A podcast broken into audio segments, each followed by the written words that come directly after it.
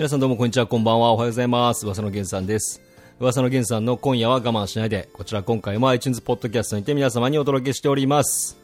はい。来ました。最近あの、ゲーム実況を休んでます。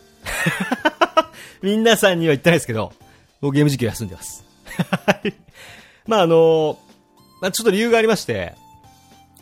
あの先日ね、僕、YouTube のクロックチャンネルの方で、あのー、なんか著作権を侵害してしまったみたいで。やっちゃった。まさか俺が、前回のラジオですよね。著作権、ゲームの著作権は、ゲームはもうメーカーのものだから、俺らが判断するもんじゃないから、楽しくやろう、みたいなこと言って、俺が著作権侵害をしてしまったっていうね。焦ったよ。めちゃくちゃ焦ったよ。いや、ある日さ、まあ、ゲーム実況の動画を上げようと思ったら、あのー、あれ？なんか警告みたいな、自分の YouTube のアカウントログインするじゃないですか。で、警告みたいな出てて、え、やべえと思って、俺、なんかアカウントの、クロックチャンネルのアカウント乗っ取られたかなと思って、やーばーと思って、これめんどくせえなと思って、それと違って、あの、まあ、とある僕のゲーム実況チャンネルで上げてる、まあ、ゲームの動画が、あの、メーカーさん側からちょっと著作権の侵害だということで、えー警告が来てて、その動画が削除されましたみたいなのが出てまして、で、あ、やべ、やっちったと思って、これは結構厄介だなと思って。で今までね、動画で削除、あの、警告っていうか著作権を、例えば、あの、YouTube って広告収入があるじゃないですか。だから広告収入を、著作権的に、あの、メーカーさんが、が、その広告収入をもらっていくってパターンもあるんですよ。ゲーム実況って。だから動画アップしてもいいけど、その広告料は、広告のね、えー収入は、まあ、メーカー側がもらうよっていう風に、えーまあ、まあそういう風にまあ告知されて動画をアップするってパターンもあるんですよ。ゲーム実況って。だからまあ僕はその広告収入とか別にそんな、そんな気にしないんで、多少気にしますけど、まあそんな気にしないんで、あ、メーカーさん全然持ってっていいですよって言って。僕はその分楽しいゲーム動画を上げてくんでみたいなスタンスで上げてたんですよ。でも今回の場合は初めてで、もうお前らふざけんなよ。うちのゲーム動画なんか上げてんじゃねみたいな感じで、えー速攻動画も削除されまして、えーチャンネルも止まった状態になってしまったと。でこう焦ったね。俺もうゲーム実況できねえのかなと思って。で、まああのー YouTube っていうのは、僕も今回それ初めて知ったんですけど、えー著作権に侵害してしまった場合、なんかいろんなレベルがあるみたいで、えー相当ひどいレベルだと一発で、まあ、赤番、アカウントが、えー剥奪されてしまう、えー感じなんですけど、あの、まあ、車の免許と一緒ですね。相当やばい事故をしてしまったら、それは免許剥奪されるけども、えーまあ、初犯でみたいな。初めてで、そんなにひどい事故じゃなければ、著作権侵害じゃなければ、まあ、3回まで許されるっていうことで、まあ、今回は黄色信号を一つ、赤信号までいかないけど、黄色信号ぐらいの警告を受けて、で、その後どうしたらチャンネルが回復するかっていうのは、なんかあのー YouTube 内にある著作権講座みたいな動画があるんですよ。その動画を見た上で、えー全部でだ5、6問の、えー問題を出されて、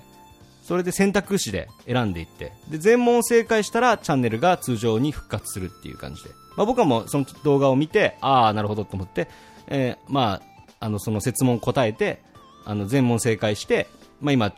ャンネルは元に戻状態に戻ってるんですけど、そういうのがあります。いや、びっくりしました。やっちゃったと思って。で、結構それを気づかずに放置とかしちゃったりすると、あの、気づかない間に、そのゲームメーカー、今回やったらまあゲームメーカーの方に、もう訴訟を起こされちゃいますからね。裁判ですよ。で、賠償金とか請求されて、えらいことになってましたから、いや、まあ危なかったなと思って、まあ今回は何も起きずにね、通常モードに戻って、まあ動画ももうその削除された状態で、えーまあ良かったんですけど、焦りましたね。本当にね。うん。で、まあ、チャンネル復活した、してはいるんですけど、まあ動画、なんか、すぐ上げようっていう、なんかテンションにならなくて、っていうのも、ちょうどあの、あの、友人にですね、最近あの、ウェアラブルカメラっていうのをもらいまして、うん。ウェアラブルカメラって知ってます？アクションカメラっていう人もいますかね？代表的なメーカーで言うと、まあ、あの、GoPro とかね。よく、あのー、2、3年ぐらい前までは、女子高生とかが、えー、GoPro、GoPro っつってね、あの、撮った写真を GoPro でインスタに上げたりとか、今もまあいると思うんですけど、GoPro で撮ってインスタに上げるって人多いですよね。うん。カメラちっちゃいんですよ。だから持ち運びがすごい便利で、まあ、そもそもあのアクションカメラって言って、えー、スポーツをするときなんかによく使われるカメラなんですね。だ僕の場合だったら、スケボーを乗りながら、ちょっと頭にその GoPro とかをつけて、アクションカメラみたいなのつけて走ったら、その、その動画がさもこうスケボーを乗ってるかのように見える景色。僕なんかウィンタースポーツ好きなんで、こうスキーでこう滑ってる時に頭にウェアラブルカメラとかつけて滑りたいなってずっと思ってたんですけど、その、GoPro とか、まあ、ソニーではないメーカーではあるんですけど、まあ、ウェアラブルカメラを初めて人生で、えー、プレゼントでいただきまして、もうそれがね、本当に面白くて、もうね、どこ行くにもね、最近あのカメラを持ち歩いて、いろいろ撮ったりしてね、思い出残していこうと思って。そしたらなんか、まあ、ゲームはするんですけど、白ドラモートロッコもやってますし、まあ、他のゲームもやってるんですけど、なんか外でこう、映像を撮ったりするのがすごい楽しくなっちゃって、あれ、このままなんか俺実写のなんか、なんかもう、本気ズム TV とか全然関係ねえところで、実写のチャンネル、YouTube のチャンネル立ち上げちゃおうかなって思ったぐらい あの、なあ、だかそういう楽しみ方しちゃおうかなみたいなぐらいの勢いで、ね、最近あの、カメラにはまってます。ま、スタートがウェアラブルカメラってのがすごいですけどね。うん。あんね、本当にね、今度キャンプに持ってこうかなと思うんですけど、キャンプとかするときに持ってこうかなと思ってるんですけど、今、カメラもすごいですね。こんな本当にさ、5センチ、3センチぐらいのさ、長方形のカメラなんですけど、縦横が。あんなちっちゃいカメラで 4K とかさ、1080p の映像撮れるんですよ。あの、フルハイビジョンの。いや、すごいですよね。なんかもう、あれ？こっちの道行っちゃおうかなって思っちゃいましたもん。安易に。うん。まあでもそれだと、それでまあ僕もゲーム好きなんで、まあ、ゲームしてアップ動画アップする場所分かっちゃうんで、まあ、クロックチャンネル続きますけど、いや、本当にね、びっくりしました。新しい世界を知って。あの、チープ歌詞を知った時みたいに。これからもうちょっとその、ウェアラブルカメラ皆さん見したいですけどね。僕が持ってるやつね。すごいいいっすよ。はい。白ドラフェイスなんかにも、あの、今度神戸へ行こうと思ってるんで、あの、ベアラブルカメラ持って、わーってこう散歩しようかなと思います。ということで、えー、噂の源さんの今夜は我慢しないで、スタートです。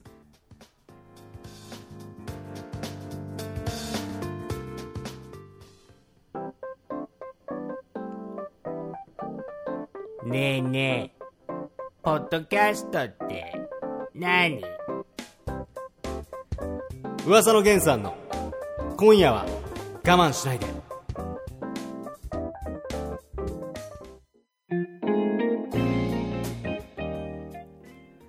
噂の源さんの今夜は我慢しないで、こちらの今回のトークテーマは、えー、気になるゲーミングスマートフォンです。逆かな？ゲーミングスマートフォンが気になる。ですかね。はい。皆さんはゲーミングスマホご存知でしょうか？えー、本当に昨年あたりからですかね、えー、ゲーミング PC メーカーでもう有名なレイザーというメーカーが最初にこのゲーミングスマホというのを発表したことにより各他の、まあ、ゲーミング PC のブランドだったり、えーまあ、ソニーのようなゲーム機を実際に作っているメーカーなんかもこの市場にどんどんと参入してきています。まあ、ゲーミングスマホというのは、その名の通り、え、ゲームをプレイするのに特化したスマートフォン。あくまで電話なんだけど、ゲームするにはもう快適だよっていう、まあ、スマートフォンですね。まあ、最初にゲーミングスマホっていうものを発表、レイザーが発表して、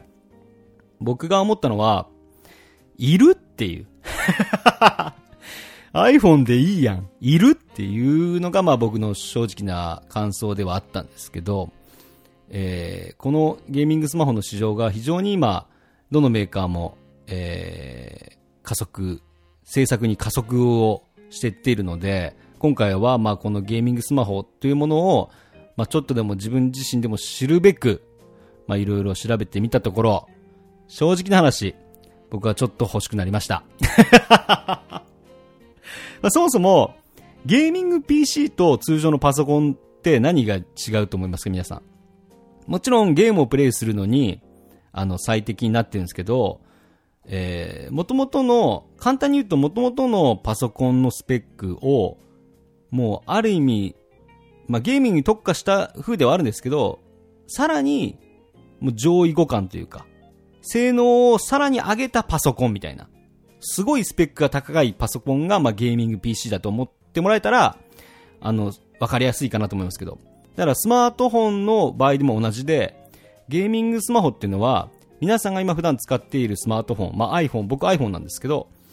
Android のスマートフォンとかの、すごい性能のいいスマートフォンが出るっていう風にまあ思ってもらえたら、わかりやすいんじゃないですかね。これまで、それこそ、えー、スマートフォンというのは、画面の綺麗さ、えー、画面の大きさ、えー、あとはカメラの性能、えー、動く絵文字とかね。ま、いろいろ、そういった性能を上げてきた上で、ユーザーがどれを買おうかなっていう、どれを買おうかなっていう部分で、で、iPhone ユーザーは基本ずっと iPhone を使い続けるみたいな。そんな感じだと思うんですけど、このゲーミングスマホは、あの、まあ、ゲームに特化しているっていう部分で言うと、最近で言う、まあ、あの、バトルロワイヤルゲームとかありますよね。えー、PUBG モバイル、荒野コード、えー、フォートナイトとかさ、そういったゲームだったり、えー、まあ、レーシングゲームとかな。ああいう画面綺麗なんだけど、このスマートフォンの画面でやるよりかは、えー、ゲーミング PC だったら何ができるかっていうと、その画面をテレビに映した状態で、持ってる端末はコントローラーに変わるみたいな。そういうのが、まあ、ゲーミング PC のゲームに特化した部分ですかね。えー、バトルロイヤルゲームに関しては、えー、スマホの端末の、あの、まあ、僕も iPhone なんで iPhone で説明しちゃいますけど、この電源ボタンとかさ、ボリュームのボタンのとこあるじゃないですか。そういうところにも、こう、LR のタッチパネルみたいなのがついて、あの、荒野コードだったら2本、僕2本指でやるんですけど、3本指かな僕は。でやるんですけど、この L ボタンで、L ボタンの位置で、こう、銃を撃てたりする感じそれが、まあ、ゲーミングスマホの、えー、革命的なシステムその1ですね。ボタンの数が増えることによって、ゲーム操作をよりしやすくなる端末。はい。その2、まあ、あの、最近の、まあ、スマートフォンアプリで言うと、結構まあ、そういったバクトルロイヤルゲームが非常に増えてきているので、アプリで。あの、端末がすごく熱くなる。熱くなるんですね。それを解消しようとしたのがゲーミングスマホ。この端末の裏に、えー、パソコンと同じように冷却ファンをがついていることによって、端末を冷やし、メモリーや、その他、なんだろう あ、グラフィックのコマ落ちなどを全くしなくするというね、こう冷却がついてるらしいですね。最近で言うと、2018年の今月か、6月えー、4日に、えー、格安ノート PC でね、こうすごい人気になったメーカーであります、ASUS 社が出した、えー、 ROG Phone っていうのがあるんですけど、 ROG Phone なんかは、この冷却システムが非常に優れているらしくて、なんかね、端末の裏にね、本当にパソコンについてるような薄い、薄いんですけどね、こう、ファンがついてて、それが端末を冷やしてくれるらしいんですね。だからどんなに重いゲームをしても、サクサクでできるらしいんですけど、そんな機能があります。その他、えー、まあ、この ASUS 社が出したログフォンのみの機能かもしれないんですけども、最近というとさ、あの、任天堂が出したスイッチあるじゃないですか。スイッチっていうのは、本体に画面が、モニターがあって、まあ、コントローラーが横にさせて、ゲームがプレイする。で、テレビ画面につないだら大画面で、まあ、任天堂スイッチのゲームができるっていう風なんですけども、えー、今後のゲーミング PC はそういった機能も非常に追加していくと。えー、どういうことかというと、まあ、スマートフォンが、まあ、先ほど言った通り、えー、コントローラーになって、でテレビ画面の映像を見ながらゲームをしていくっていう部分と、このログ本が2台あったら、えー、2台をこうドッキングさせて、任天堂 3DS みたいな、折りたたみの形で上も画面、上もログ本、下もログ本みたいな感じにして、それで上に、まあ、要するにパソコンでいう、まあ、デュアルモニターってやつですね。モニターが2つになることによって、まあ、そういった状態でゲームを楽しめる。ただもう、スマートフォンがゲーム端末になる時が、ついに来たっていう感じですよね。それ見た時に、ああ、これは、僕自身の感想ですけど、ゲーミングスマートフォンっていうものがどんどん普及していくなって僕は思いましたね。うん。現段階では、まあ、あの皆さんが、まあ僕も今使っている、みんなが使っているスマートフォンで、まあ十分、十分に、えー、アプリのゲームを楽しめるので、ストレスはそんなにないんですけど、今後のまあアプリ市場っていう部分を考えていくと、どんどんね、あのー、綺麗な操作性がいい、えー、細かいギミックの入っている、まるでゲーム機のゲームじゃねえかっていうような、まあ、ゲームがどんどん出てくると思うので、それこそゆくゆく将来的には、まあ、僕が勝手に妄想する中でですけど、今って、まあ、あの、プレイステーション4ならプレイステーション4のゲームソフトがあって、プレイステーション4でダウンロードも、でも購入ができるっていうゲームがあるじゃないですか。それが、ゆくゆくは、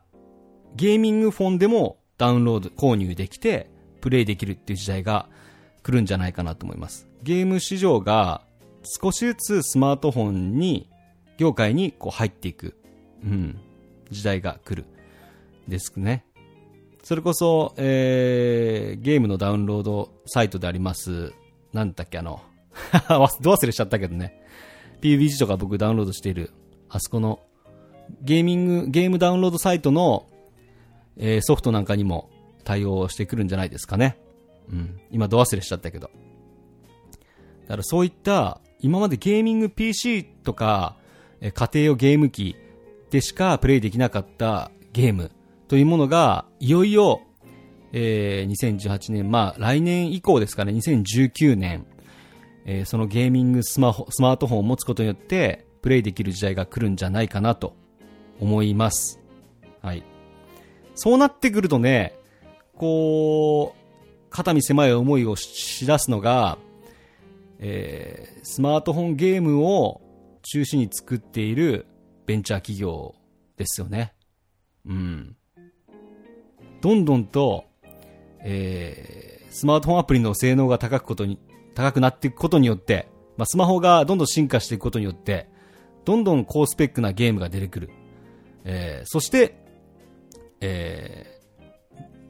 ー、なんだろう。本当にガチのゲーム。ガチのゲームって言うと、すごい失礼な話になっちゃうけど、ゲームを専門に作っていた、えー、企業が参入してくる。あとやっぱりこう、今人気の、なんだろう、コトダマン。パズドラ。パズドラはまあ、ちょっと落ちてきてるか。モンスト。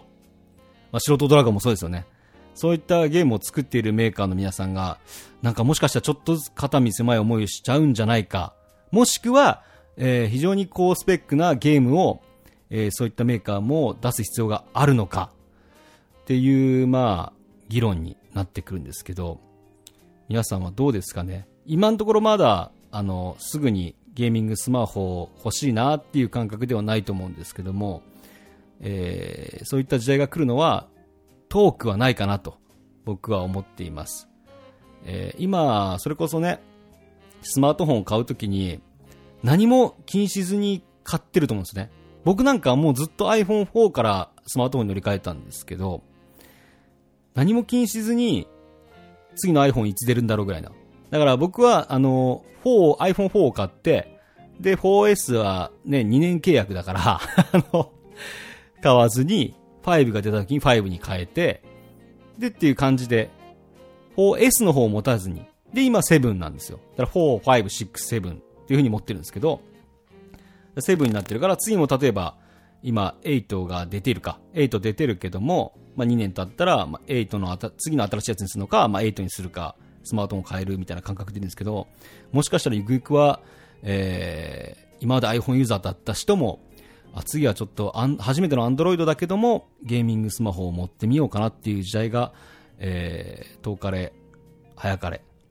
えー、来るのではないかなと思います。今のところ、今、各メーカーも、そのゲーミングスマートフォンというものを発表している段階なので、実際の発売となると、まあ来年以降になるかなというふうに思いますけども、そんな、えースマートフォンが今後出るということを皆さんね、このラジオを聞いて、えー知ってもらえたらと思います。だから、スマートフォンアプリゲームも多分どんどん変わってくるでしょうね。うん。もうね、スピードが速すぎてね、本当に作ってる皆さんもね、びっくりしてると思いますよ。うん。え、そんなゲーム出しちゃうのみたいな。だから荒野行動出てきた時多分、メーカーの皆さんってのはすごいびっくりしたと思います。うわ、こんなん出されたらみたいな。ずりーなっていう。まあもともと PUBG があるからってのはあると思うんですけど、そんなゲームをスマートフォンで出されちゃったら、みんなガチャしちゃうよっていう。うまいことガチャをさせるますよね、あれはね。うん、やれ、なんだろう、ランボルギーニじゃないか。ポルシェか。ポルシェが欲しいとかさ、フェラーリが欲しいとか、あれガチャ回しちゃうよ。で、強さに関係ないからやっぱみんなもゲームするしね。あれはうまいこと考えたゲームだなっていうふうに僕は思ってますけども。だから一番びっくりしてるのは本当にその、その他の、えースマートフォンのゲームを開発しているメーカーの皆さんだと思いますね。こんなゲームでできたのって、やばいなって言って。ユーザー増やすだけ増やしてね、ガチャ回さして、これは儲かるわ、みたいな。いや、なると思いますね。だから、それ以上に今度は高スペックな、ね、えーゲーミングスマホでもサクサクプレイできるようなゲームが出てくんじゃないでしょうか。ただ、まあ、一つ言うと、全員が全員ゲーミングスマホにすることはないと思うので、時代的にも。やっぱ通常の、えースマートフォンを使って遊べるゲームなんかも、ゲームの市場のが明らかに大きいことは間違いないでしょう。うん。その点で言うならば。だってお母さんがゲーミングスマホ持ってたらちょっと面白いじゃん。おかんが新しい携帯変えたんだっつって、ゲーミングスマホ持ってたらちょっと面白いじゃん。そういうことは多分あんまないと思うんで、ゲーミングスマホを持ってる人はあくまでまあゲーム好きの人口になるっていうことは、まあ明らかではないでしょうか。はい。今回のトークテーマは、えーゲーミングスマホが気になるでした。皆さんはどう思いましたか？それではまた次回。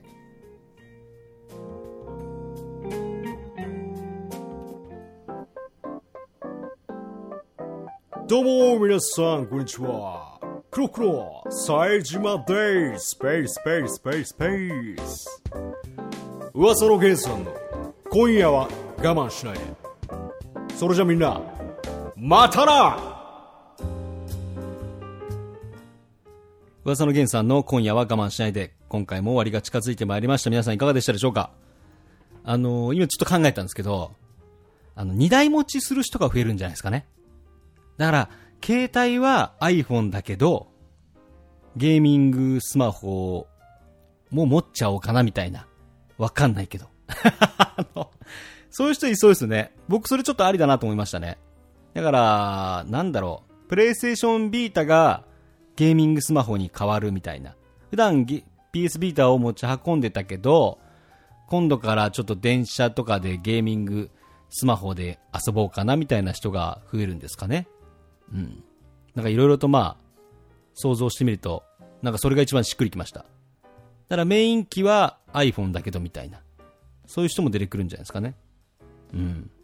まあでも、本当に、近所のじいちゃんとかが、携帯変えたっつって、あの、ギャンギャンの特勤特勤のゲーミングスマホ持ってたらすげえ面白いけどね。じいちゃんすげえやつ持ってんねって。ちょっと触らしてって。それでね、こう、あの、子供たちの人気を得るっていうのもどうですかね。もしあの、お年を召した方がこのラジオを聞いていたらね、ゲーミングスマホ買った方がいいですよ。確実にちびっこの人気者になれます。今。買うなら今。今すぐ行って。まだ売ってねえか。はい。ということで、えー、この噂の源さんの今夜は我慢しないででは皆様からのお便りお待ちしております。えー、まあこのラジオの感想ですとか、まあこういったことについて源さん話してくれませんかとか。ああ、いいですね。そんなん、気ままに待ってます。えーお便りの送り先はですね、私、噂の源さんのツイッタ genofuwasa、弦オブ噂、こちらをフォローの上、直接ダイレクトメッセージを送ってきてください。その他、えー Gmail でもお便りの方お待ちしております。Gmail の送り先は gen.of.uwasa.gmail.com 弦.噂と、あ、弦 .of. 噂 .gmail.com まで、皆様からのご意見、えー、ご要望、各種、お待ちしております。まあ、そのうちあのゲーム実況も活しようかなと思ってますね。トロッコの動画上げたいんですよね。うん、トロッコーズね、アップデートしてね、だいぶ変わりまして、もはや別ゲーなんじゃないかなっていう あの感じだったんですけど、面白くなってますんでね、ぜひね、ゲーム実況の方も楽しみにしてください。それじゃあ皆さん、またな